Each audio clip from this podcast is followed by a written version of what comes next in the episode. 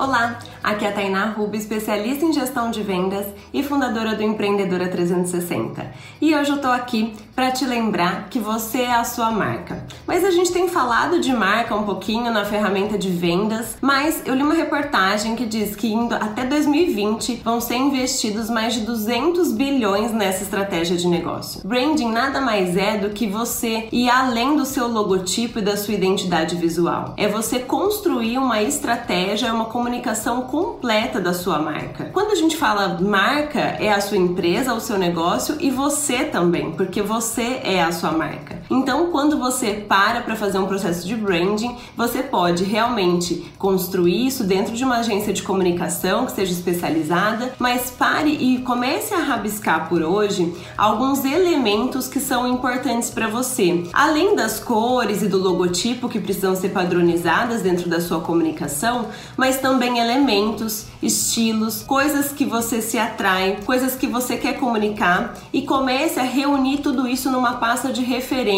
Esse é o primeiro passo para que você comece a construir o conceito do seu negócio. Muitas vezes a gente começa com um produto ou com um serviço de repente e não constrói esse processo de branding. Mas não precisa se preocupar. Você pode fazer esse processo mesmo depois da sua empresa já aberta. Então comece a reunir tudo isso e acredite, essa é uma das melhores estratégias para você encantar os seus clientes. seus clientes vão começar a ser seus fãs, porque tudo comunica algo. Então, se você gostou dessa dica, deixa o seu curtir aqui, se inscreve no canal que todo dia tem dica nova para você. Se gostou desse tema e ficou com mais dúvida, anota aqui embaixo que eu vou responder nos próximos vídeos. Um grande beijo e até amanhã. Tchau, tchau!